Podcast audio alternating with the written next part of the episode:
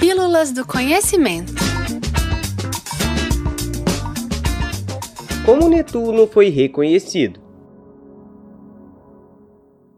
Netuno, um dos gigantes gasosos e gelados, é o oitavo e último planeta do nosso sistema solar. A temperatura média por lá é de 223 graus Celsius negativos além de ter tempestades ciclônicas, que se formam em regiões com pressão atmosféricas baixas e temperaturas altas. Em Netuno existem ventos muito fortes que varrem de cima a baixo o planeta. Sua atmosfera é composta de 80% de hidrogênio, 18% de hélio e 2% de metano, o que a torna muito parecida com a de Urano, o seu vizinho. Na mitologia, Netuno é o deus romano do mar e das fontes de água, filho de Saturno e de Ops, irmão de Júpiter e de Plutão. Por fazer sua morada no mar, esse deus pode provocar as mais temíveis tempestades e tormentas. Ele teve muitos amores, sendo a maioria passageiros. Salácia, a figura feminino que personifica a água do mar, foi prometida em casamento a ele, mas se escondeu no fundo do oceano antes de acontecer. A pedido de Netuno,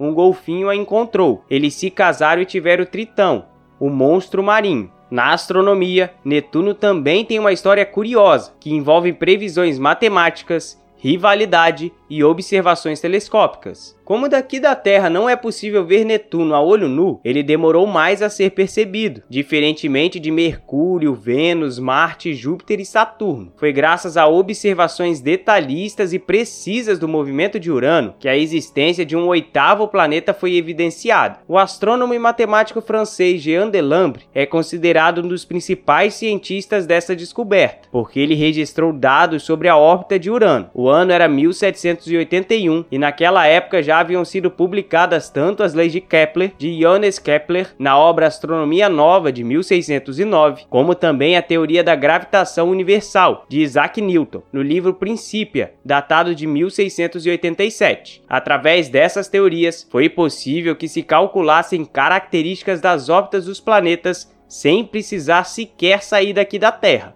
A volta que Urano dá ao redor do Sol estava sendo detalhadamente definida por observações e cálculos até que, para o espanto dos cientistas, a posição dele não concordava com a previsão.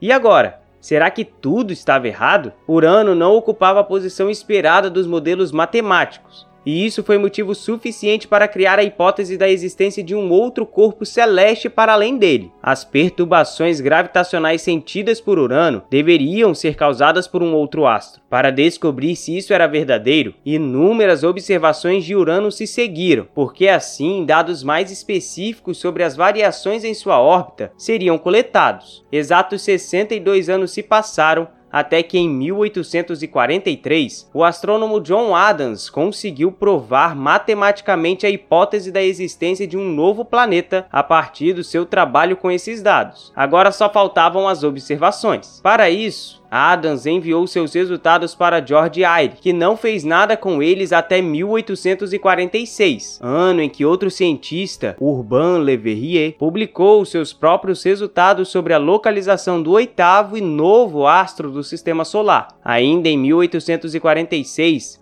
Eyre solicitou a busca desse astro no céu, e ele foi avistado. Enquanto isso, Verrier também estava à procura do mesmo objeto e também o encontrou. Houve muita rivalidade entre os dois, principalmente sobre quem seriam os responsáveis pela descoberta, e até hoje não existe consenso entre os historiadores. Sabe-se que Netuno é aproximadamente 3,5 vezes maior que nosso planeta e está à distância média de 4 horas-luz. A notícia da sua existência se espalhou rapidamente, e 17 dias após o reconhecimento desse astro, o pesquisador William Lassell descobriu Tritão. Lembra do filho de Netuno que eu contei a história? Tritão é a principal lua de Netuno. Ao todo são 14 satélites conhecidos orbitando Netuno, sendo que Tritão tem uma órbita retrógrada, em sentido oposto ao da rotação do planeta.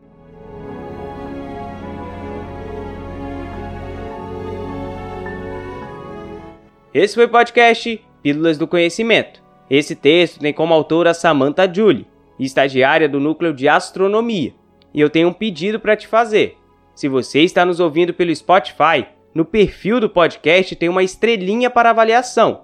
Dê 5 estrelas. é muito importante para o Pílulas e você não paga nada por isso e não muda nada para você. Além disso, o Espaço do Conhecimento lançou a nova edição do calendário astronômico Solstício a Solstício 2022-2023. É 100% virtual e inspirada na estética de pixel art 8-bit. Para acessar é só clicar no link que eu deixei na descrição desse episódio. E lembre-se que toda terça-feira tem texto novo lá no blog do Espaço, o fmg.br barra espaço, sem cedilha, do conhecimento. E podcast novo aqui no Pílulas toda quinta-feira comigo, Thiago Peruque.